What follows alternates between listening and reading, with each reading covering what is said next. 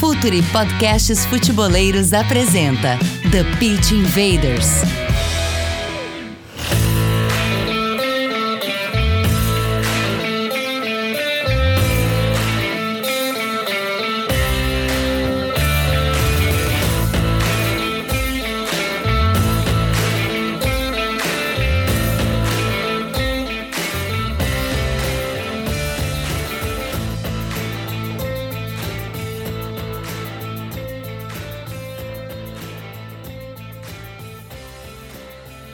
Futeboleiros! Olá, futeboleiras! Futuri Podcasts apresenta The Pitch Invaders, episódio 234.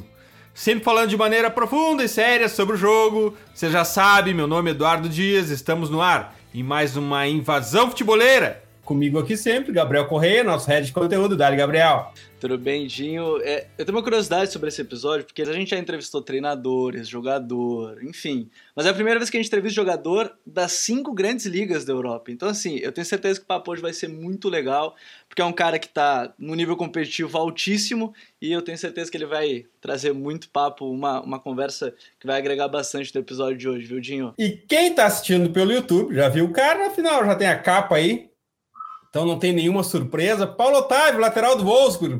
Seja bem-vindo ao Futre, The Pitch Invaders, Paulo.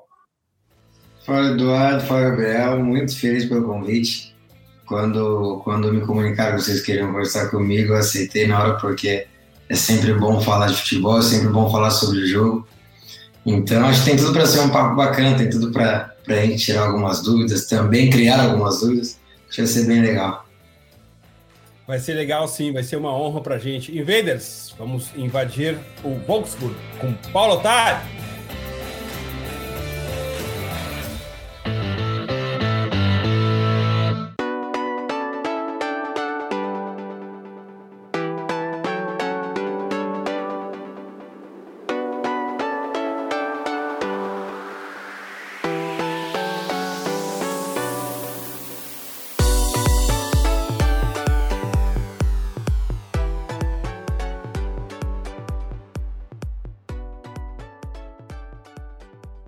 Paulo, aqui a gente a conversa corre solta, mas a primeira a primeira questão envolve sempre contexto. E estás hoje num dos contextos mais valorizados do futebol mundial, a Bundesliga. Como é que é ser um lateral da Bundesliga? Eu estou falando não emocionalmente, mas uh, na questão esportiva mesmo, porque tu vês de um país onde lateral é, talvez seja a influência mais importante do futebol brasileiro no, no mundo do futebol. Uh, inclusive chegou até a virar nome de posição, o lateral brasileiro, né? Que é aquele lateral que se desprende para o ataque, que vai para o ataque com muita frequência. Como é que é esse contexto de ser lateral na Bundesliga e como isso impacta no teu jogo? És um lateral brasileiro, e eu não estou falando da nacionalidade aqui, eu estou falando da função, ou és um lateral mais básico? Como é que está isso no futebol hoje? Eu acho que eu me tornei um lateral europeu. É, não sou mais o, lateral brasileiro. Quando eu cheguei, me custou muito ser o lateral brasileiro. Pela, pela nossa escola, como você falou, acabou se tornando né, este, este nome de posição lateral brasileiro, porque nós temos muito a, a, a ofensividade como característica principal, né? O lateral brasileiro é bem ofensivo e eu realmente era muito mais ofensivo do que eu sou hoje. Mas me custou isso, custou um ano para que eu pudesse realmente me firmar, realmente jogar. Custei aprender bastante, tive que esperar a oportunidade e eu vi que eu só conseguiria jogar se eu, se eu pudesse equilibrar é, o ofensivo com o defensivo. E acabei acabei neste, nesses 12 meses iniciais na Alemanha, foi ainda na segunda divisão, na segunda Bundesliga, acho que foi, foi até um step melhor para eu ter feito do que ter ido direto para a Bundesliga, talvez iria penar um pouco mais, ia bater e voltar. Então, como eu fiz esse primeiro step com a segunda divisão, consegui aprender bastante e entender qual era o jogo deles aqui, como era o lateral aqui. Então, acabei virando o lateral europeu mesmo, hoje eu me escrevo um lateral europeu. E é, é, muito legal, é muito legal. É uma, você, você estar entre os melhores, você estar jogando com os melhores e poder aprender com os melhores, eu acho que é, é gratificante, é sensacional isso no final de semana, você poder assistir a um jogo diferente, você poder jogar um jogo diferente, entender o jogo da, da maneira diferente também do que nós brasileiros entendemos, acho que isso é muito bom. E, Paulo, é, primeiro é um grande prazer aí te ter com a gente para esse episódio e, e sabe que o, o, o, Paulo ele é mais um cara que, quando sai do Brasil, talvez não saia conhecido para muita gente, do público de maneira geral, porque ele vai para o LASK, né, que hoje é uma sensação lá na Áustria, né, inclusive o LASK. Aí ele passa pelo Ingolstadt e chega no, no Wolfsburg na temporada passada, foi um dos principais jogadores né, do sistema defensivo do Wolfsburg na, na temporada. E, e você passou por muita coisa Ô, até Gabriel, chegar ali. Gabriel, você passou... Gabriel ah. só, só clubes bons para jogar no Futebol Manager, hein? É, é verdade. Só clubes bons para fazer campanha no, no Futebol Manager. E aí você chega, você sai futebol brasileiro, vai para Áustria, vai para Alemanha. Queria que você falasse um pouco mais dessa adaptação que você falou até ali, Paulo. Você virou lateral europeu, você brincava, mas eu imagino que muita coisa mudou de sair do Brasil é, chegar na Áustria, da Áustria para dois Bundesliga, chegar na Bundesliga. Eu imagino que você foi crescendo junto, é claro, com essas mudanças, mas também muita coisa se passou em termos de futebol, de jogo, de estilo, de Áustria para a segunda divisão, para a Bundesliga. Como é que foi essa, essa chegada até a Bundesliga? Nossa, se a gente, Gabriel, se você, você, você falou tudo eu acho. Esse, o jogo foi se adaptando ao, ao decorrer do tempo. Se a gente parar para analisar o meu último jogo no Brasil, que foi com o Platombense, cara, eu não, não tinha nenhum, não tem nenhuma ação assim defensiva, eu acho, no, no, no vídeo. Assim. Tem, tem, aquele, aquele negócio que eu corria para enganar, só para falar que eu estava correndo ali, né? Então era tudo do meio para frente, só do meio para frente. E quando eu chego na Áustria, é, naquela época eu tinha 20, 21, eu acho, 20 ou 21, o, o meu representante na época falou que eu já estava vindo certo, tá tudo certo, emprestado, tava, só que eu não assinei contrato. Eu não tinha assinado contrato e fui para um amistoso. E quando eu cheguei no amistoso, eu falei assim: meu, não tem contrato, se der alguma zica aqui hoje, eu tô lascado, volto embora. Tem que acabar com o jogo, né? Isso, a única coisa. Só que eu nem tinha essa percepção de acabar com o jogo, eu tava mais era com medo de me machucar. Porque se eu me machuco sem contrato, os caras vão falar que já vim machucado do Brasil teria que voltar. Então eu falei, eu pensei, putz, o que, que, que, é o meu forte? É atacar. Só que o lateral aqui, aí tinha o Fabiano, o brasileiro já estava lá. O Fabiano falou, Paulo, aqui você tem que marcar bem, cara. Você tem que marcar bem, porque o treinador é bem defensivo. Se você marcar bem, você vai, você vai conseguir chamar um pouco a atenção, porque ofensivo você já sabe fazer. Então, aquele jogo foi contra um time da segunda divisão da Bulgária, eu acho, mas ou segunda ou primeira divisão da Bulgária, algo assim. E, tipo, eram uns brutamontes, uns caras muito fortes e tal. Eu, magrelinho de tudo, acabando de chegar, não falava nada. Eu peguei e falei, ah, hoje o que eu vou fazer, eu vou defender. Acho que eu nunca defendi tão bem na minha vida como naquele dia. Corri pra caramba, 45 minutos só joguei. Mas aí as opções, as oportunidades que eu tive ofensivamente, eu criei bem, cheguei bem no ataque. E aquele dia ali eu consegui conquistar uma vaga já no primeiro jogo da liga de titular. Eu lembro que o treinador, que era o Glasna, ele virou e falou para o Fabiano, chamou eu e o Fabiano na sala, falou para o Fabiano, ó, traduz para ele aí que ele vai jogar, porque ele é mais ofensivo que o outro, só que não pode esquecer de defender. Se ele não defender, eu vou tirar. Eu fiquei com aquilo na cabeça. Eu fiquei com aquilo na cabeça e era um derby, era o derby com o time da cidade. Aquele jogo eu também defendi bastante, cheguei pouco no ataque, mas cheguei bem. E aí, com o decorrer do, do campeonato, eu fui me soltando mais e fui conseguindo criar bastantes oportunidades ofensivas. Tive o melhor índice de assistência naquele ano na liga, pelos laterais. E quando eu chego na segunda divisão da, da Alemanha, já é outro baque, o treinador era outro, o que pediu a minha contratação tinha a mesma mentalidade do Glasgow, queria que eu chegasse por ser ofensivo também e tal. Só que depois de duas rodadas ele cai, aí troca o treinador. Aí o treinador que entra já gosta de um lateral defensivo, e isso aí foi aonde me prendeu todo, tipo, me pegou de saia justa, que eu não. Eu tive que aprender de novo, mas aprender do modo alemão, porque para eles, eles acham que a Áustria, ok, é, é legal, é legal. Na Áustria você está na segunda divisão da Áustria, então não é parâmetro para nós. Então eu teria que aprender o modo deles de, de, defender, o modo deles de jogar. E foi aonde eu fiquei um ano sem jogar, fui para os caras até brincavam, falavam, Paulo, quando você não, você não joga, você está na arquibancada, quando você está na arquibancada, você está no campo, você nunca fica no banco. E realmente, aquele ano eu não ia para banco, ou eu jogava ou estava no banco. E foram nove jogos que eu fiz. É, só nove jogos. E os outros todos eu ficava só na arquibancada, só na arquibancada. Mas fui procurando aprender bastante, perguntava para todo mundo como era, e ia assistindo os jogos da primeira divisão, que eu tinha sempre o objetivo de jogar na primeira divisão. E eu comecei a pegar, pegar, pegar, e fazendo sempre trabalho defensivo, fazendo muito trabalho defensivo. Mas o meu forte era atacar.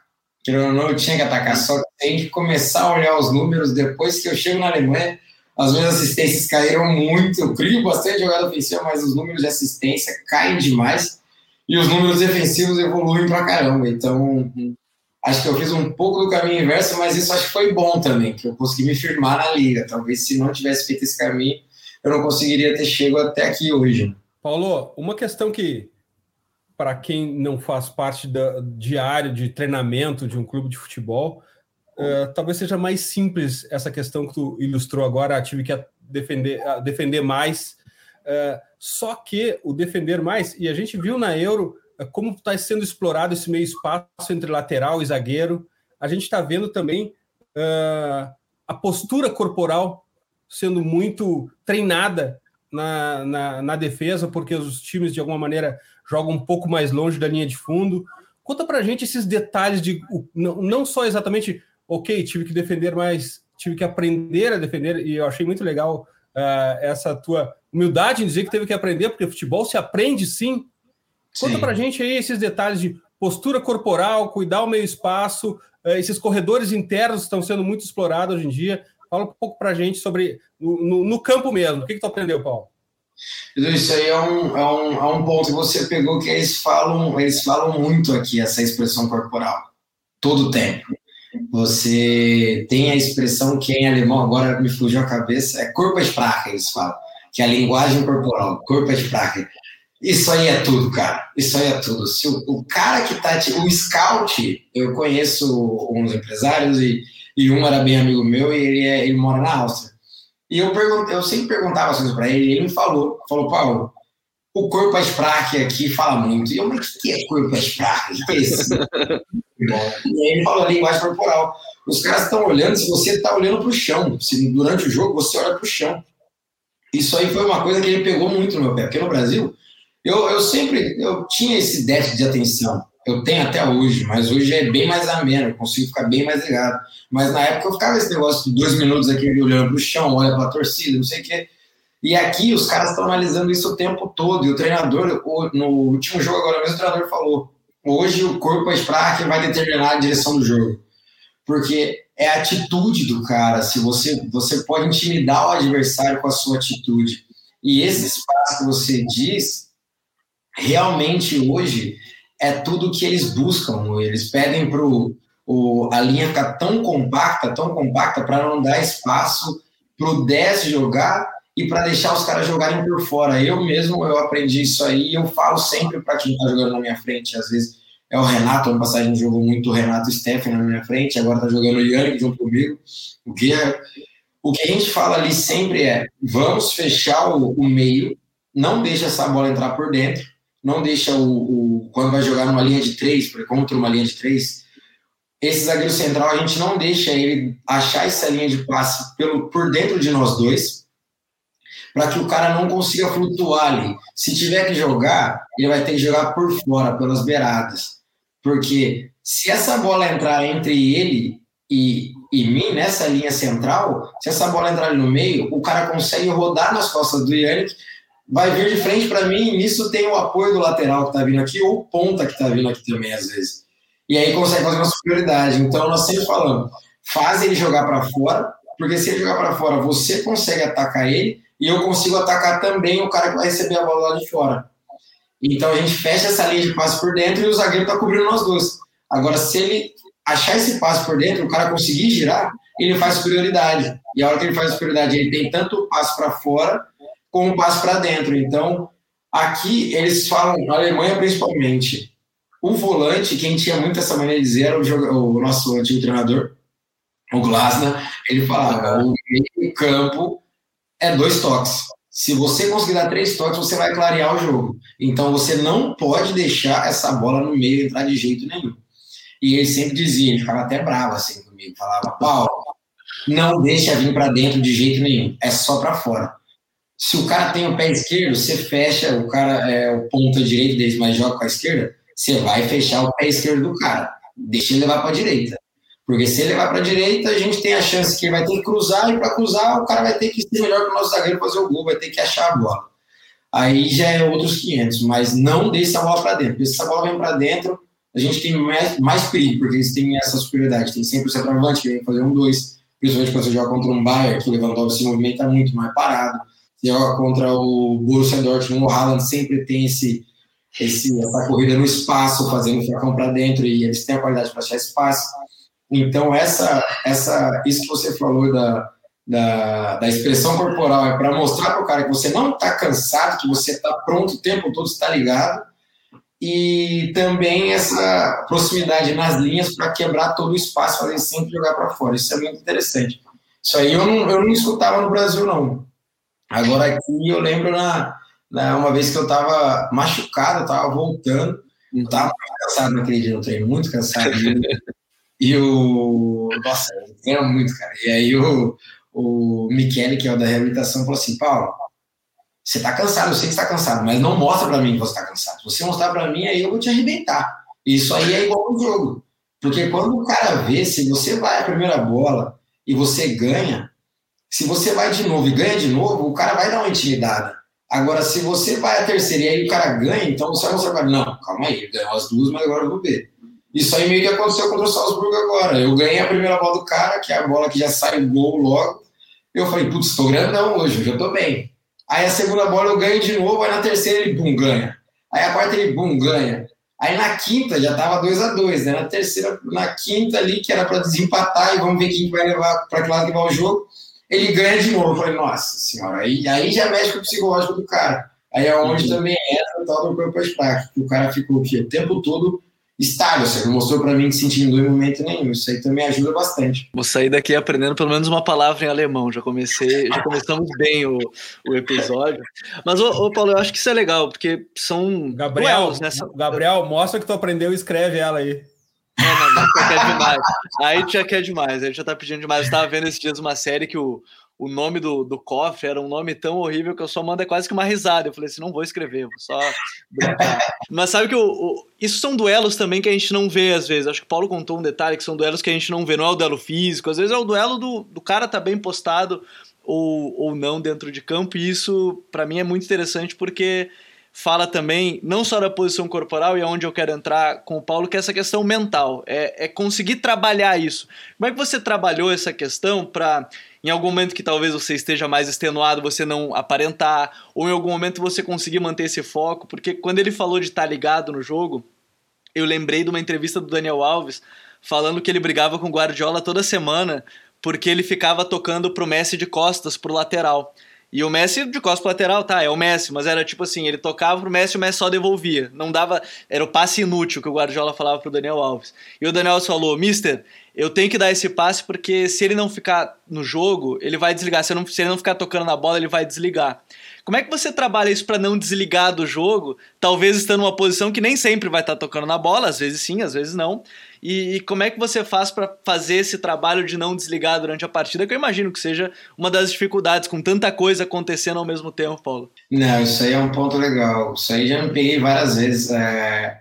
Às vezes passa cinco minutos e eu não, não, não tive uma ação assim. Tipo, só tem aquela ação de correr para frente, correr para trás, correr para o lado, correr para dentro, para fora, para dentro, para frente, para trás. E aí eu começo, aí você já olha no relógio, fala, putz, já passou um tempo e eu não relei na bola. Já passou um tempo e eu não relei na bola. Então eu lembro, eu lembro muito bem que foi um jogo contra o Bielefeld, lá, sem torcida, então aí é mais fácil ainda de você se desligar, de você estar tá fora de tudo, sair dali de onde você está. Eu fico, eu comecei a, no Atlético, no Atlético Paranaense, na base a gente tinha um psicólogo, Gilberto, e ele, ele fazia comigo, por esse déficit de atenção, ele fazia comigo um trabalho que eu tinha que respirar e contar até três com a mão na barriga. Só que eu falei um dia para ele, falei, ô Gilberto, no meio do jogo, como é que eu vou botar a mão na minha barriga? Não tem como. Aí ele falou, não, mas só de você lembrar disso, você já tá entrando dentro do corpo de novo. Então eu falei, beleza. Só que com o passar do tempo, eu comecei a o quê? Eu comecei a conversar comigo mesmo dentro do campo. Comecei a conversar comigo mesmo e nesse jogo contra o Bielefeld eu tava muito desligado, tava muito desligado. Era um jogo de noite, que é um jogo que eu não gosto muito de jogar à noite. Era um jogo à noite, sem torcida, e tava um frio do caramba, e o campo duro, o pé doendo, tudo. E eu ali, eu tô aqui, eu tô aqui, eu tô aqui, você tá no jogo, você tá no jogo. Ó, aí eu comecei a olhar agora pro relógio e ficava, 10 minutos, vamos lá. 10, 1, 2, e contando, e correndo para frente e para trás, correndo um lado, correndo para o outro. Aí eu vi que isso aí não estava adiantando, eu comecei a gritar o zagueiro, comecei, Jay, o Brooks, comecei, Jay, Jay, Jay. Aí ele olhou para mim assim, o que está acontecendo? Falei, tem aqui, mas não tinha ninguém nas costas dele. Ele, tá bom, Paulo, tá bom, tá bom. Daí a bola falou, Jay, Jay, Jay. Paulo, tá certo, tá certo, não tinha ninguém. E aí nisso eu falei, não, tô bem, tô entrando no jogo, tô entrando no jogo. Daí a bola veio, aí eu toquei, daí eu acertei o passe. Parabéns, parabéns, acertou o passe, acertou o passe, acertou o passe. Continua, continua. Você tá no jogo. E aí foi nisso que eu fui entrando, entrando, entrando, e aí começou as bolas, viram um pouco mais, aí já ligou automaticamente, mas para eu poder estar ali, eu fiquei o tempo todo, juro por Deus, que o tempo todo cantando, ficava falando, você tá no jogo, você tá no jogo, comecei a gritar ele. E aí, acho que ele percebeu que eu tava meio loucão, assim, o que você tá fazendo? não, tá tudo bem, tudo bem. Tem um cara dizendo, não, beleza, beleza, continua. Muito bom. E aí eu fiquei falando, falando, e acho que é isso uma, é uma técnica que eu comecei a ter, assim, tipo, ficar falando comigo o tempo todo. Concentra, concentra, presta atenção no jogo, presta atenção no jogo. Tá ali, o cara tá com a bola. Aí nesse último jogo agora teve uma hora que eu comecei a narrar também, comecei a narrar o jogo para mim mesmo, para poder estar tá ali, para poder estar tá dentro, senão você começa a se perder e aí quando vê tá fazendo gol contra. Que legal, Paulo. Esse teu testemunho é muito importante porque uh, quem assiste o jogo não tem ideia das batalhas que se passam ali dentro e às vezes não só batalhas individual contra o adversário, mas batalhas mentais do jogador contra ele mesmo, para ele ficar ativo e, e, focado. Outra questão, Paulo, consegue ou é treinado enxergares o jogo, saber o que está acontecendo no jogo, ler o jogo para te poder de repente antecipar algum cenário, se posicionar um segundo, um centésimo segundo a mais. Como é que funciona isso para que os jogadores entendam o que está acontecendo no jogo, venham e tirem proveito disso, Paulo?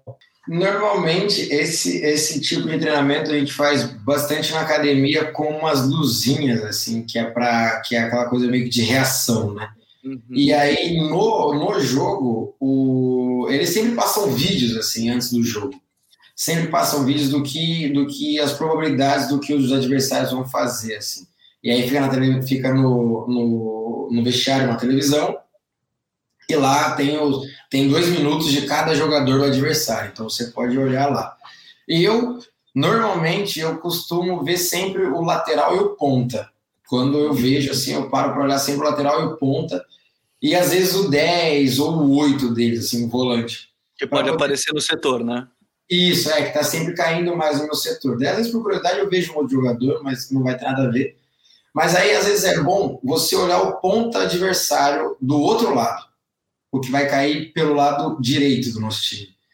Porque normalmente esse cara, se ele ganha uma bola, isso aí já me ajudou bastante. Porque se ele ganha uma bola no, e vai um para um humano, as, muitos desses caras chegam ali no fundo, eles vão jogar para trás. E, se ele, e tem uns que não jogam para trás, tem uns que fazem só o corredor. E nesses aí eu lembro contra o Dortmund, foi uma bola, acho que do Sancho naquela hora ele foi driblando, driblando, driblando. Quando ele chegou ali, normalmente alguém ia fazer essa bola no chão, porque o 9, o Haaland estava entrando sozinho. E a zaga, normalmente, essa, essa é a bola que a zaga entra para dentro junto com o atacante. E eu sabia que ele tinha esse costume de virar o pé. E normalmente, quando o, o a maioria dos jogadores do Dortmund tem esse costume de virar o pé para trás, tanto do Dortmund quanto do Bayern. E naquela hora ali, quando eu vi, foi muito legal, assim, porque quando eu vi que ele foi driblando, driblando, eu fui acompanhando, acho que era o Reina que estava do meu lado, eu fui acompanhando até o final, assim, quando ele foi para fazer o cruzamento, eu corri para trás. Quando eu corro para trás, eu tirei a bola certinho na hora que o, que o Royce, acho que ia chutar, eu tirei.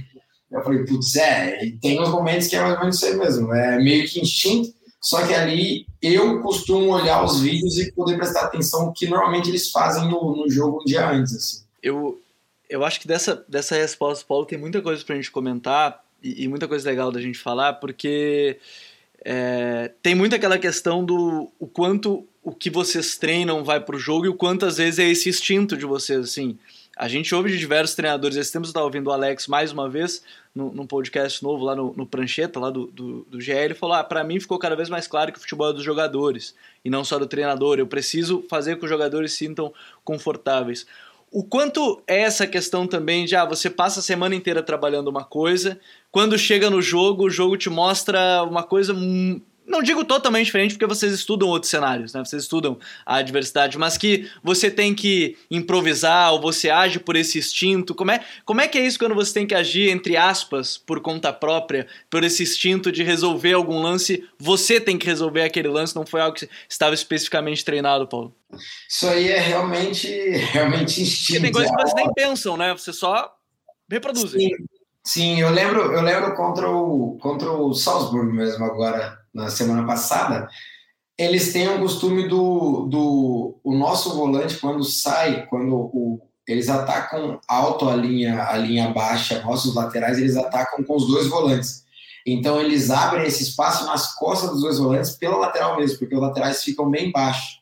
Então você tem esse espaço. E no jogo de ida, o Van Bommel ficou esse tempo todo falando: a gente tem que jogar essa bola aqui, tem que jogar essa bola aqui, atrás do volante quando ele sair atacar, atrás do volante que ele sair atacar a gente vai ter espaço ali. E no jogo de ida entrou todas as bolas. Todas as bolas entraram. Todas, todas, todas. Se você olhar, foram 20, acho que 21 entraram. Sim. Desse jeito, saindo. E no jogo de volta já era com o Kofeld, já a gente jogando com três zagueiros, mas mesmo assim, baixávamos a linha, a primeira bola entrou. Quando entra a primeira bola, eu acho que, consequentemente, o treinador deles deve ter falado, a segunda já não entrou. E aí foi onde eu errei. Eu tentei a terceira, a terceira não entrou de novo. Aí eu falei, nossa, agora vou ter que arrumar alguma coisa aqui. Para dentro, sempre, se você está no campo defensivo e perde a bola lá de dentro, é, praticamente contra o Salzburg, é quase um tiro fatal, né? O jeito que corre. Então você começa, tem que achar o drible. E aí, a hora que acha o drible, quando você acha o drible, você clareia. E né, nós puxamos os três contra-ataques, que quando eu driblei, quando o Ridley, o Baku driblou do outro lado. Então, esse momento é, é legal, porque normalmente você vai fazer uma jogada vai ser sempre uma jogada de efeito, você vai fazer sempre algo que vai tirar um, um oh, oh, que legal, que bonito. Porque não é algo simples, você tem que, você tem que sair da mente daquele cara que está vindo te marcar. E normalmente você sai da mente deles tem que fazer algo extraordinário ou algo se tirar da cartola. Que quem faz isso com maestria, maestria é, o, é o Neymar, quem fazia era o Alex. Quando, quando a gente treinava, eram umas coisas que não tem como. Ele, uma vez ele falou para mim, falou, Paulo, é, quando eu pegar a bola, vai. Aí eu falei assim, tá, mas você gosta. Aí ele, vai, não tem problema, pode ir. Eu falei, tá bom. Aí ele pegou a bola e eu, é, só passei gritando, era no espaço reduzido o treino. Quando eu passei gritando, eu falei, ah, ele não vai dar essa bola aqui nunca. Ele, tum. Aí eu errei o gol, ele falou, eu falei pra você ir. Eu falei, eu não acreditei. eu nunca mais acreditei nele, nunca mais. São coisas tipo instinto, essa coisa que sai de repente, eu acho que é o mais bonito do futebol. Paulo, e na construção do teu time, qual é a tua função na construção? Tanto quando ela, a saída é pelo teu lado, quando a saída é pelo outro lado, lado invertido. Qual é a tua posição e função? Como é que é o treinamento padrão? Depende muito de, de como vai jogar o adversário.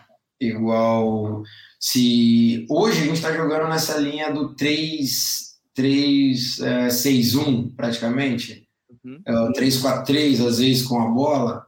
Então ele, ele depende muito. Nós jogamos contra, os, contra o Augsburg agora. Se eles jogam com a linha bastante alta, você a gente tem que baixar. Os dois alas baixam, mesmo assim, e a gente faz uma linha de 5 lá atrás para sair jogando com a bola nos pés. Agora, se eles jogam com a linha muito baixa, você sobe mais os alas e aí abre um pouco os dois, os dois zagueiros mais.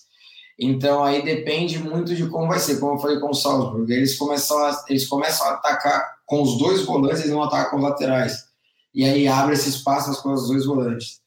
Então você, a nossa função é meio que atrair o tanto eu quanto o Baku, os dois laterais, alas, né? A nossa função é meio que atrair o volante ou ponta deles, ou o meia, ou o lateral, para abrir um espaço para a gente poder conseguir ganhar o meio. porque normalmente a gente está jogando agora, nós estamos jogando agora com dois volantes e é, dois volantes e dois meias. Então, normalmente você vai ter uma superioridade numérica no meio ali.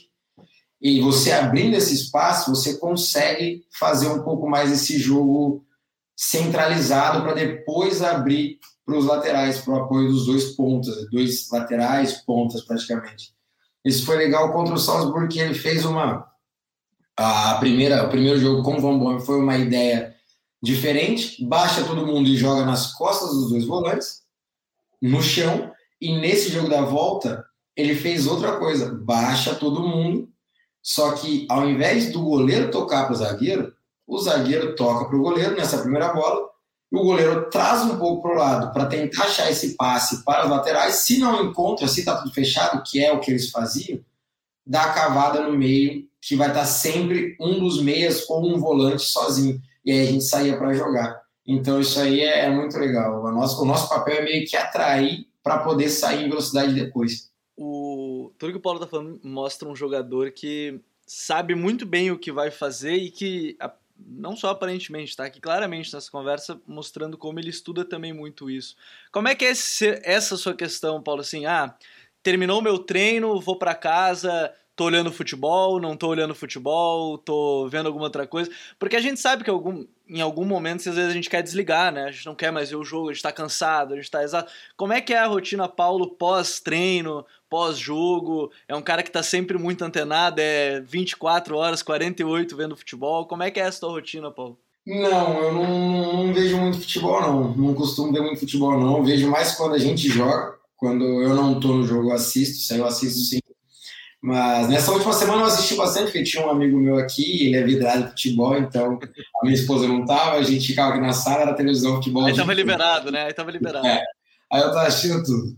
Mas eu costumo, depois dos jogos, eu vejo os lances, sim. Eu vejo os meus lances, eu costumo ver o que dá para ser melhor, o que não dá para ser melhor, o que podia encaixar de uma maneira mais bem colocada, uma bola, talvez segurar um pouco mais o jogo. Então, os meus lances eu costumo analisar bastante. Eu sou bem crítico, sou bem crítico comigo mesmo, muito, muito crítico. Às vezes os caras falam, pô, você foi bem. Eu falo, não, podia sido melhor, porque talvez isso seria um pouco mais fácil do que isso e tal. Mas o jogo em si, eu não, não costumo, sozinho, eu não costumo assistir muito futebol, não. Quando eu pego para assistir, vocês vão. Eu acho que quem gosta mesmo de futebol gosta de ver esses jogos. Quem gosta de futebol não gosta de ver esses jogos, eu acho. Mas eu gosto mesmo, então eu assisto. É Copa Paulista, eu gosto de eu assisti esses tempos, eu estava assistindo a Bezinha, estava assistindo Paulista Sub-23. Então eu gosto de ver bem esses jogos assim para poder entender o que, que o que, que os caras fazem também nesse nível, entendeu? Porque eu tinha um amigo que, quando a gente estava na Copa Paulista Santo André, ele falava assim, pô, vamos achar Champions. Eu falava, pra quê, cara? Deixa os caras lá, tá louco? Não tem nada a ver com os caras. Vamos aprender futebol, vamos aprender futebol. Eu falo, não, a gente tem que aprender o nosso nível aqui, isso aí é quando a gente estiver lá. Lá a gente só tem que entender os caras. Hoje a gente precisa entender os caras. A gente tem que entender contra quem vai jogar amanhã ali. Aí eu gosto de assistir. Eu gosto de assistir, sim, o Bezinha, Copa Paulista, essas uhum. coisas. Eu lembro também da infância e é, e é bem legal de entender a cabeça do, de quem está tanto começando, como eu comecei um dia, e como quem está ali lutando todo dia também. 90 segundos de comerciais, water break e a gente volta já. Fala futeboleiros, tudo bem? Eu espero que vocês estejam gostando do episódio de hoje. Mas antes de seguirmos com esse bate-papo, eu quero fazer um convite para vocês. Se você quiser receber conteúdo exclusivo no site, ter acesso às matérias fechadas, vai lá na aba Club e faça parte do Futuri Club por apenas 12 reais mensais ou até mesmo em planos semestrais com desconto ou até mesmo anuais você ainda vai ter direito a desconto nos cursos do Futre. Então, fique ligado. Além disso, eu quero lembrar para vocês que esse episódio também tem o apoio do Futre Pro, o departamento de análise e mercado do Futre. Seu time gasta menos dinheiro e ganha mais jogos. Para mais informações, mande um e-mail para comercial@futre.com.br. Paulo, a gente estava falando sobre mentalidade, que tu consegue ou busca nesses jogos uh, identificar os jogadores, o comportamento dos jogadores. A mentalidade me pareceu super importante para ti, a mentalidade competitiva. Tem algum tipo de preparação sobre isso? Tu lê sobre isso? O clube te oferece algum apoio nisso? Como é que é o treinamento da mentalidade competitiva aí, Paulo? No clube não, no clube não. Eu tenho, eu tenho, eu faço psicóloga uma vez na semana, então isso me ajuda bastante, porque ela sempre coloca à prova o, o meu ego, sempre coloca à prova o, meu dia a dia, então isso me ajuda, me ajuda bastante mesmo. E ela pergunta, pergunta, minha psicóloga não tem, não entende nada de futebol, nada, isso que é bom, isso que é interessante também. Então, ela, ela faz umas perguntas bem away, assim, bem aleatórias. Isso é, isso é legal. E a mentalidade, para mim, com ela ali, me deixa um pouco mais leve, porque eu posso falar de tudo, além do futebol. E o, a mentalidade de vencer, eu acho, no jogo, é muito, muito importante, acho que para qualquer um que quer estar ali, porque o dia é muito, é muito difícil, é uma competição que te suga bastante. Querendo ou não, é algo. Eu não sei como é nas outras profissões, porque eu nunca, nunca exerci outra profissão, mas é algo que te suga muito, porque você tem que, como a gente estava falando, é, tem que estar o tempo todo brigando consigo mesmo, e eu tenho que estar o tempo todo provando para um terceiro que eu sou melhor que o outro terceiro. Então, isso é, é muito difícil. E quando você não, não é escolhido, e você, na sua cabeça, acha que deve ser escolhido, eu acho que é o pior dos momentos.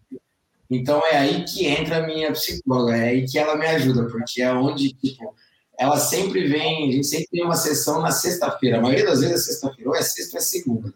Ou seja, ou ela pega o pré-jogo ou ela pega o pós-jogo. Então, ela pega dois dias difíceis, assim. Então, quando ela pega o pós-jogo e eu começo sorridente, ela já sabe que eu joguei. Se ela pega o pré-jogo e, e eu tô tenso, então ela sabe que eu não vou jogar.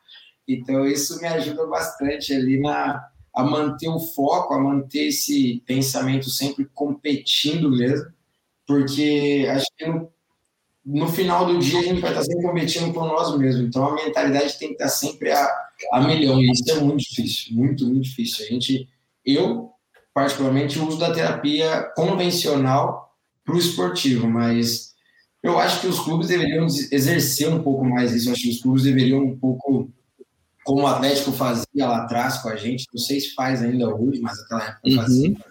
Eu Sim. acho que os clubes deveriam exercer mais isso, essa mentalidade, essa psicologia esportiva, porque é necessário. O futebol é muito, muito necessário. E o Paulo jogou numa posição que na Alemanha tem um monte de jogador que era brabo de marcar. E, e, e, ele falando isso de mentalidade competitiva, de novo me lembrou quando no documentário agora aqui do o The Playbook falam do Mourinho, ele tá no, acho que ele tava no Porto. E aí sai o sorteio, sai Manchester United, ele disse que todo mundo ficou para baixo. Ele falou que ele gostou porque ele queria a guerra grande. Ele queria esses jogos grandes, esses jogos que, que tem que se provar. Você enfrentou já o Sancho, Coman, Gnabry, aí você falou do Haaland, do Lewandowski. É, enfrentar esses caras. É, é claro que uma das minhas perguntas é também quem foi o mais difícil de enfrentar. Mas enfrentar esses caras semanalmente, ou enfim, nesses jogos, te fez evoluir cada vez mais também, porque esses caras você tem que se provar muito contra esses caras também, né, Paulo? Sim, sim, realmente. Mas se eu te falar, se eu, eu acho que não só você, como Edu, como qualquer outro ser humano, vai, vai dizer que eu tô louco, mas o cara que pior para mim foi aqui na Alemanha foi o Shinatra, que era na segunda divisão do Heidenheim. Hoje acho que ele tá no Mannheim, a gente tá conversando sobre ele esses dias.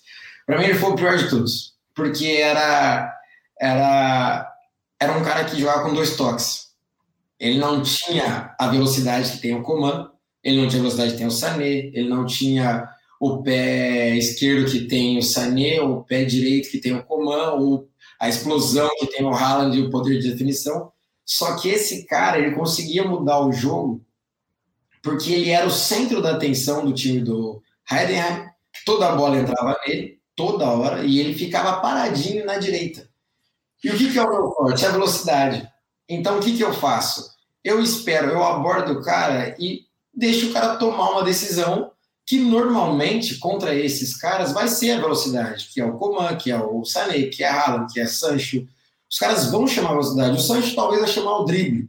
Só que no drible, se você ficar bem posicionado, você não vai ser driblado, porque se o cara passar por você, vai ter, você vai ter sempre a cobertura, então você está tranquilo.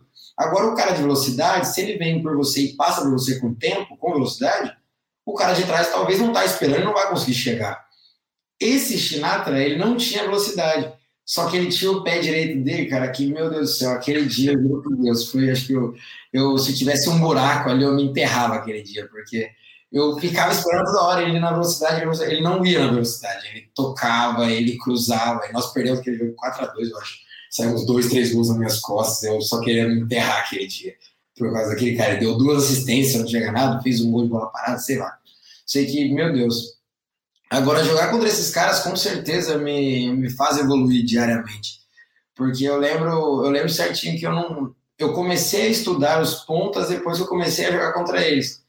Porque eu não, não estudava, eu sempre apostei muito na velocidade. Sempre apostei, não, vai pegar na sua divisão, você não tem tanta qualidade assim, com o poder de mudar o jogo com um cara que é rápido. Então eu sempre ficava, não, vou na correria, vou correr com o cara e na velocidade eu me garanto, na velocidade eu vou ganhar. Então aí deixa o cara só escolher o lado, eu corro com ele. Só que a partir do momento que você vai jogar contra o Sané, ele tem a velocidade e tem o poder do drible. Então, tipo, se ele vai para lá, ele vai para cá. Então você tem que estar pronto. O Coman, mesma coisa. O Sancho, mesma coisa. Então, eu comecei a estudar. O Sané, eu aprendi que ele, ele vem, quando ele está fora da área, ele tenta trazer essa bola para a esquerda, como o Robin fazia, e tentar achar o passe ou a chapada no, no canto longo. E quando ele está dentro da área, é para os dois lados, não dá para virar de costas quando ele for ameaçar chutar. Tem que ficar em pé, esperar ele tomar a decisão e tentar tomar a bola. Agora, o Coman ele vai vir sempre da mesma coisa, só que quando ele estiver perto da área, ele vai levar para o fundo também, porque ele também vai usar a esquerda dele. E o Sancho é imprevisível. O Sancho é contar com a sorte. Eu ia falar, ele é ambidestro, né? Aí, aí é complicado. O Sancho ele está num dia ruim e ele não querer inventar alguma coisa diferente. Mas é, é muito legal e na Alemanha é, é sempre, sempre se provar diariamente e a mentalidade tem que estar sempre forte, porque se esses caras veem que você titubeou uma vez na primeira bola, eles vão querer vir toda hora e vai te engolir. E aí fica mais difícil ainda de jogar. Só deixa eu abrir um parênteses, Dinho, porque essa questão de, de te atropelar jogar contra o Bayern é isso, o Bayern, porque a gente fala, a gente olha a Bundesliga às vezes de longe, quem olha de longe vai ver, pô, o Bayern tá goleando todo mundo e tal, aí o Bayern faz um gol cedo e atropela. Como é que é isso de jogar contra o Bayern? Porque a impressão que passa, não sei se dentro de campo é essa, mas fora é que parece que eles não cansam, que eles estão correndo que nem maluco o tempo inteiro e que é, em algum momento vai ser inevitável impedir o gol. É isso, é, jogar contra o Bayern é isso, é, é, tu jogar contra um time que a qualquer momento pode passar por cima, assim, Paulo? Jogar com o Bayern é mais ou menos isso, é mais ou menos isso. Você, você tem que estar atento, jogar contra o Bayern é a mesma coisa que você tá na rua de madrugada sozinho entendeu? Tipo, tá, no, tá numa rua de lugar sozinho, você tem que andar no meio da rua, porque você tem que ter escapatório para os dois lados. Se você vê alguma coisa suspeita, você tem que estar atento, porque os caras, é, é bem isso aí que você falou. Eu me recordo do jogo que nós fizemos contra eles, foi no ano de 2019, 20, eu acho, o último jogo da temporada, nós perdemos 2 a 1 um. É aquele negócio, é matar ou morrer. Tivemos três chances convertemos uma. Eles tiveram duas chances, converteram as duas. Entendeu? E, tipo, foi um jogo que o primeiro tempo foi muito parelho, muito igual. Ninguém teve chance, nós tivemos a primeira, erramos. Aí continuou o jogo truncado, ninguém criando, só chute de fora tal. Aí tivemos outra chance, fizemos. Aí todo mundo, putz, fizemos 1x0 no Bayern aqui, tá legal, vamos continuar assim. Vamos continuar bem, vamos continuar bem. Só que o treinador cantou a pedra o Coman vai trazer de dentro para fora, vai cruzar, Lewandowski vai entrar no segundo pau e vai fazer o gol. Se a gente dormir, vai acontecer isso aí. Só que todo mundo, você escuta isso. Você escuta só que você fala, não, não vai acontecer isso aí, não é possível isso aí vai acontecer. E realmente você está bloqueando ali, você está matando aquilo ali, você não está deixando o Coman trazer para dentro, você não está deixando ele cruzar, você não está deixando o Lewandowski sozinho no segundo pau e não vai ser o gol. Só que de repente, uma bola o cara descuida, não fecha a perna direita do cara, o cara traz para dentro, cruza, quem tá lá o Lewandowski, quem faz o gol o Lewandowski, um a um. Aí você já fica naquela, putz, É, vamos manter. Não vão abalar, vamos manter, não vão abalar. Só que você sabe que se os caras, na hora que eles fazem o gol, parece que faz assim. Parece que a perna, a nossa perna incha dos caras diminui. Assim. Então, e eles, o problema de jogar com o Bayern não é questão deles correrem muito, porque o nosso time também tem essa característica. E no, eu lembro que no jogo contra eles, assim, todos os jogos praticamente contra eles, foram um jogo só que eu não tava, nós formamos 4 a 0 Nos outros foi tipo 2 a 1 1 a 0 não, 2 a 1 2 a 1 e 3 a 2 foi o último jogo do ano passado. Uhum. As distâncias de corrida, assim, era o Bayern 123 quilômetros e nós 124. Ou o Bayern 124 e nós 123. Aí sprints, é, é, 300 com 300, sei lá, umas coisas assim, é muito igual. Só que o que acontece é que eles têm um volume de jogo muito grande, sabe? É, quando você vê, eles jogam muito pela lateral, então eles fazem muito, procuram muito fazer superioridade numérica nas laterais. E o Miller está em todos os lados do campo. O Miller é um cara que não é normal você ver um 10, praticamente, em todos os lados do campo. Você vai ver o 10 mais parado, centralizado. Quem vai correr, fazer esse papel de correr e estar tá em todo canto do campo, é mais o volante. Só que no Bayern é o contrário. No Bayern você tem o Miller também vai estar em todo lugar. Então isso aí confunde muito. E sempre quando ele está ali, eles fazem a superioridade. Eles sempre buscam a superioridade pelos lados. Isso aí acarreta nos laterais e normalmente os pontas não são aqueles pontas que vão voltar até o final. Isso aí, quando eles começam a voltar, que é contra o Bayern, que tem que voltar, não tem a força para atacar. E aí, quando você rouba a bola, que, que você tem que fazer? Você tem que ligar no centroavante. Só que a maioria das vezes o centroavante está sozinho. E quando ele está sozinho, o que, que ele vai fazer? Vai perder a bola. Normalmente vai, é muito difícil, pode ser que ganhe um outro, mas a maioria das bolas vai perder. E aí o time vai ficar sempre naquela. Putz, parece que o Bayern está correndo um zilhão e o outro time não consegue correr. Mas não, os dois times estão correndo iguais. Só que o problema é que os caras têm um volume de jogo muito grande e a gente não tem escapatória, porque o time já está com a perna pesada de tanto correr junto com eles, entendeu? Uhum. Então é muito difícil. Então por isso que eu falo você tem que estar no meio da rua de madrugada e atento para todos os lados. Você tem que estar olhando para tudo que vai acontecer, porque pode vir um chuva de qualquer lado. E quando vier, você tem que estar pronto para contra-atacar.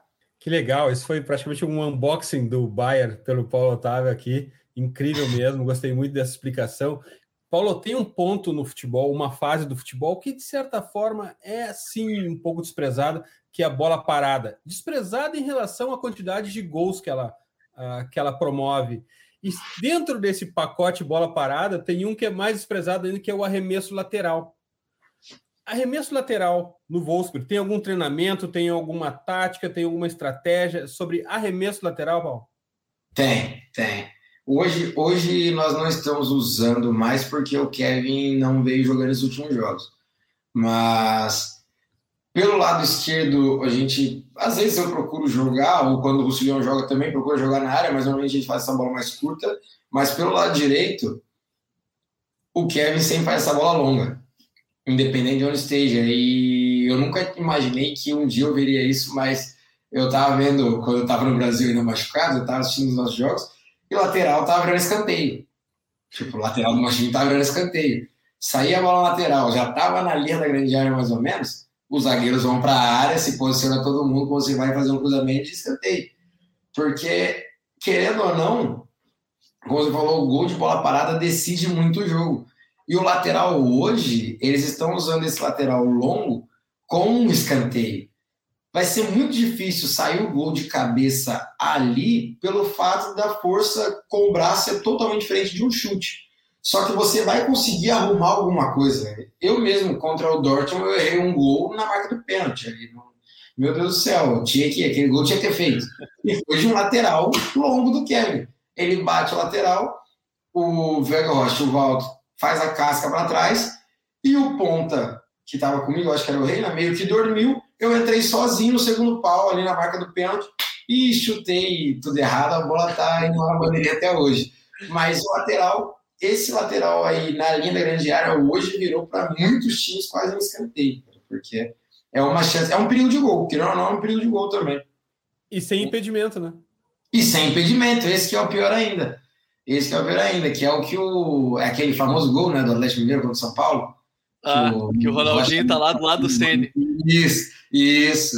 Então é, é um momento que hoje a maioria dos times, quando tem um lateral que consegue alçar essa bola muito longa, eles estão usando. Eu lembro que na Áustria tinha um jogador lá do Viena Neustadt, eu acho, na segunda divisão, o cara batia o lateral do meio de campo na área. Tipo, era coisa de maluco. Os caras falavam assim, era lateral, era, eu olhava, foi o primeiro jogo. Saiu a bola lateral, assim, jogo contra eles. A bola saiu lateral no meio do campo, eu vi o zagueiro vindo, eu falei, Fabiano, o que tá acontecendo? Ele falou, o cara joga na lateral, o cara joga na área, o cara joga na área. Eu falei, mentira. O cara bateu o lateral do meio de campo no, quase na marca do pênalti. Eu falei, meu Deus do céu, eu vou morrer, não vou ver tudo no futebol ainda. A gente vai tratar ainda como precursor o Tony Pulis no Stoke City, que era bola lateral no Peter Crouch. Aí tu tem um 9 de 2 metros e 3, aí lançava para a área e o Peter Crouch brigava por. Sim, é, é o que os caras deram, igual o Walter. Hoje o Walter tem 2 metros praticamente aqui. Ó. Se ele jogar, deu 1,98, sei lá. Então ele é a bola nele para ele cascar para trás e tentar essa segunda bola espirrar e sair um gol uma vez assim. Hoje estão usando muito isso no futebol, isso é, tá incrível. O, uma curiosidade também dentro de campo, Paulo, é que você, logo no início eu fiz a brincadeira do, do, falar alemão, pelo menos uma palavra que ia sair no episódio, mas eu imagino que essa também é uma situação. Geralmente o banco de res, o reservado é, obviamente, do lado lateral direito, na maioria das vezes. Só no outro ataque, no segundo tempo, enfim, depende do tempo você vai atacar, você vai ter ali o, o treinador próximo. Essa questão também para entender até o que os companheiros estão falando, o treinador, como é que foi para você no início e agora? Já dá para se virar, não só pela, é, pela posição corporal, mas outras palavras que você já está muito mais tranquilo para conviver, o companheiro ou o treinador pedir algo específico durante o jogo, você está ouvindo e consegue se comunicar mais tranquilamente, Paulo? Não, para mim, para mim tá bem tranquilo, para mim tá, tá sossegado já, eu consigo conseguir desenvolver bem o alemão. Quando eu cheguei na Áustria, isso aí para mim foi meio que uma o alemão eu não queria, eu queria muito o inglês, eu queria aprender inglês, eu consegui aprender inglês, até pelo por respeito assim, para poder entender o que os caras falavam. Só que aí quando eu aprendi inglês, eu começo a conversar com os caras, eu comecei a perceber que os caras não usavam inglês. Os caras usavam inglês comigo, mas entre eles era só alemão. Ou quem falava alemão era só alemão. Então eu mesmo assim, eu meio que relutei e tal. Falei, não, vou ficar no inglês, porque eu não sei se eu quero ficar na Alemanha, se eu, se eu quero ir para a Alemanha, ou se eu quero ir para outro lugar, e o inglês é universal e tal. Mas aí, quando eu cheguei no Ingolstadt, o treinador, que era o Vaipurs, na época ele falou, ó, fala, fala alemão com ele que ele já sabe. Eu tava na aula fazia um ano, falei, não, não sei falar alemão. E ele achava que eu sabia. Eu só entendi os comandos do futebol, tipo, cruzamento, falta, essas coisas eu sabia. Bom dia, boa tarde, boa noite. E aí começou isso aí, então, e eu vi que os caras, e na Alemanha os caras começavam mais, mais com piadinha, assim. E, e eu comecei a perceber, os caras eram meio sarristas, então eu peguei e falei, não, tem que aprender isso aí para poder ganhar um respeito dos caras também para eles poderem ver que eu não sou tonto, que eu não estou aqui de palhaçada. Eu vim aqui, eu quero jogar futebol, eu não quero ser zoado, não quero ser um time chacota. Então foi quando eu comecei a fazer alemão, comecei a pegar as coisas e começaram a me respeitar mais. E isso aí ajudou bastante, então. Então, a partir dali, quando eu vi que eles começaram a me respeitar pelo alemão e começaram a falar, Paulo, parabéns, respeito, porque você está lutando por isso. Porque a maioria do, do estrangeiro, não falo brasileiro, eu falo estrangeiro em si, quando chega aqui como jogador de futebol, cara não quer saber de falar alemão. O cara tá lixando para isso. O cara fala, ah, fala inglês e acabou. Mas então, a partir do momento que você começa a se interessar pela cultura do país, os caras começam a te respeitar mais. Então, eu, eu entendi isso aí, comecei a entrar a fundo mesmo no alemão.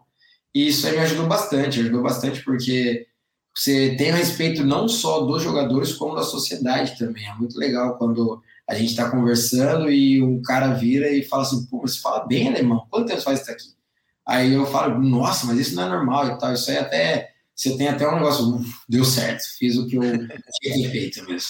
Paulo, aqui no Future a gente tem a mania de buscar futebol em outras coisas, em tecnologia, em economia, em outros esportes, porque o futebol ele é muito autofágico, vive numa bolha fechada e a gente descobre que fora do futebol tem muita coisa que a gente pode aproveitar para o futebol dentro e fora de campo. Tu assiste outros esportes, gosta de outros esportes, tu consegue buscar futebol em outros lugares, Paulo?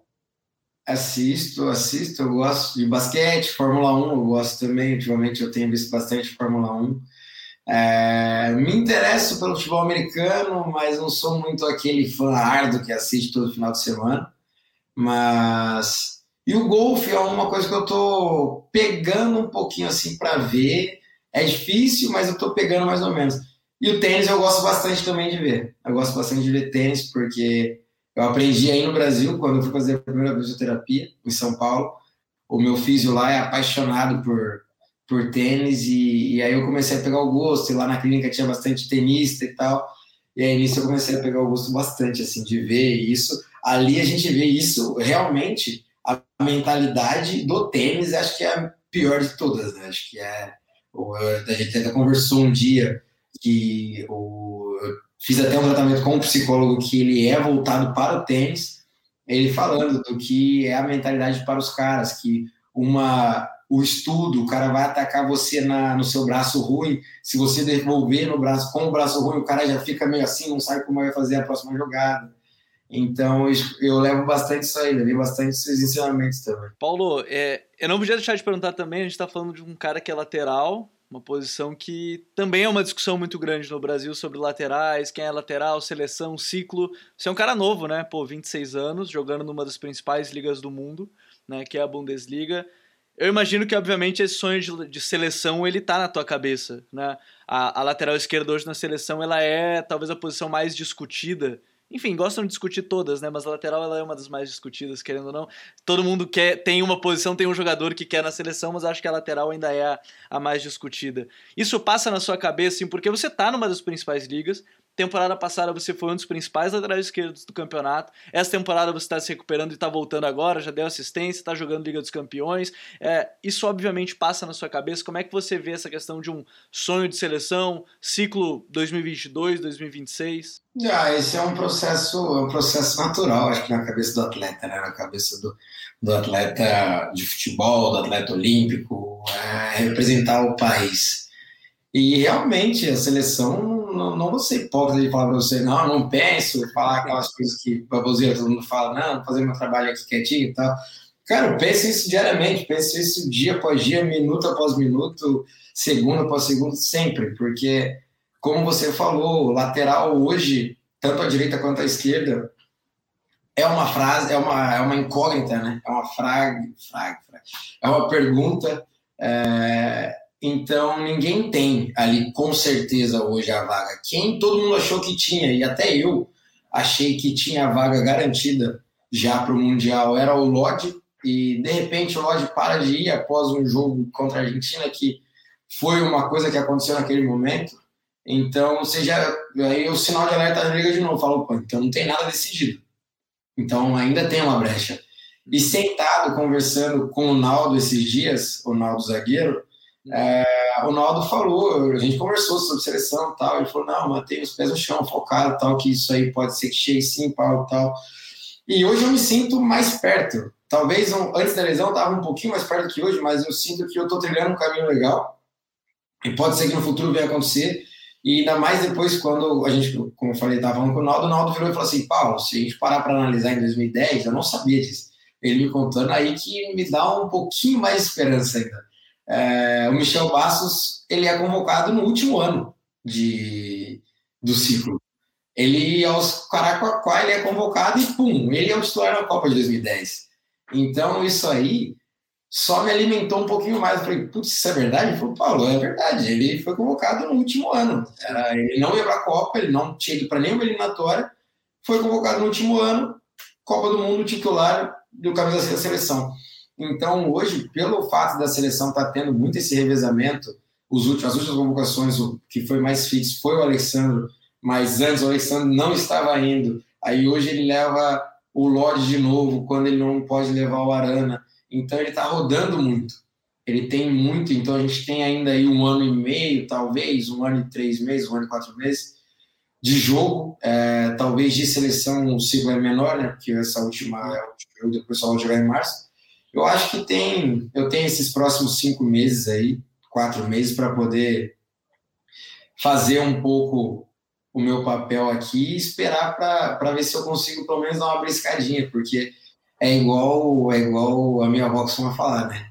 Tem que ser tem que ser igual farinha, tem que estar no bolo. Depois de estar no bolo são os 500. Tem que ser igual farinha. Se não tiver no bolo, não vai poder ser provado. Se tiver lá, você tira uma casquinha, quem sabe garante uma vaga. Poxa, e a gente vai estar torcendo por ti aqui, Paulo. Mas agora é hora das nossas Dicas Futeboleiras. The Pitch Invaders apresenta Dicas Futeboleiras.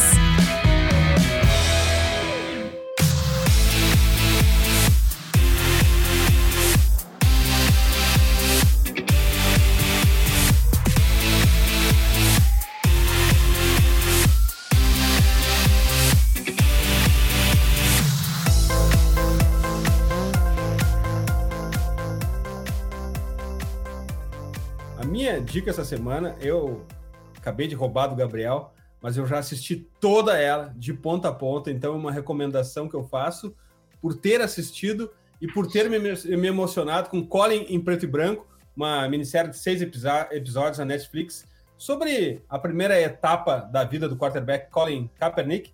Quarterback também é arremessador de beisebol, também jogador de basquete, vocês vão ver isso tudo na série, é muito legal, é muito legal. Eu não quero dar spoiler nenhum aqui além do que eu já falei, mas colhem em preto e branco a vida, pelo menos até a ida para a universidade do quarterback Colin Kaepernick é uma grande dica futeboleira.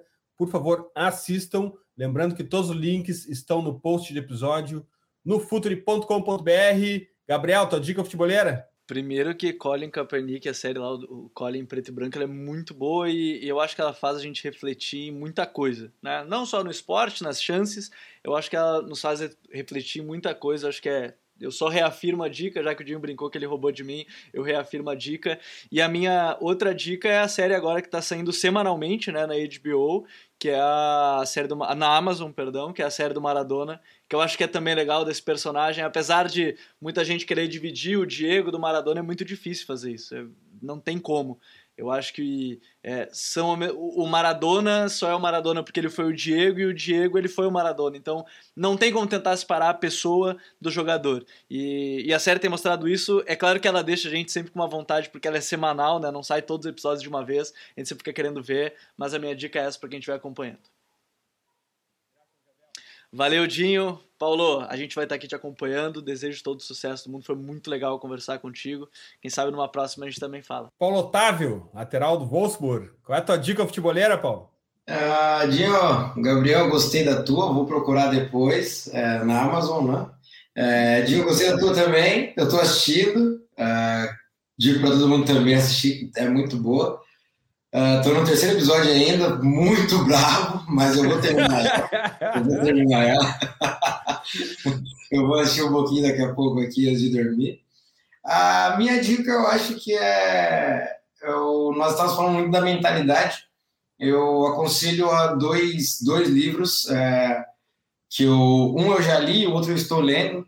É, tem, tem muito puxado para as pessoas quando puxam muito o nome vão pensar pelo lado financeiro, mas eu acho que isso atrai muito a mentalidade para o futebol, como para a vida. É, Napoleão Hill é o autor, mais inteligente, mais esperto que o diabo é um, e o outro é Pense e Enriqueça. São dois livros que o primeiro eu já li, o mais esperto que o diabo, você vai ter uma, uma, uma reflexão sensacional de tudo como é, de tudo que está por vir, como será.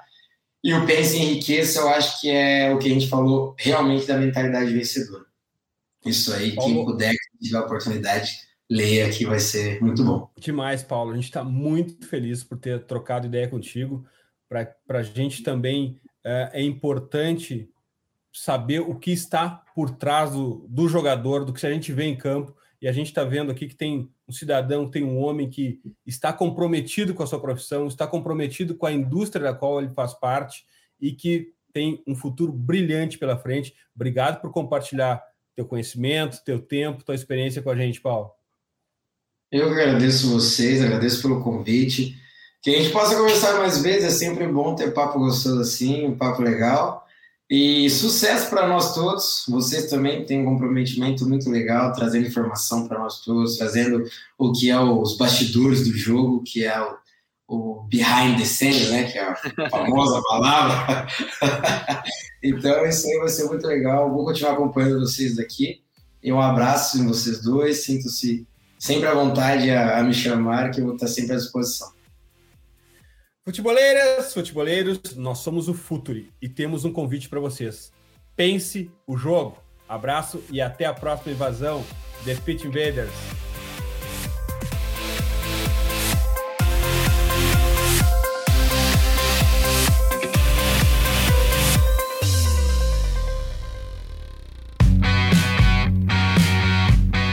Futuri apresentou The Pitch Invaders.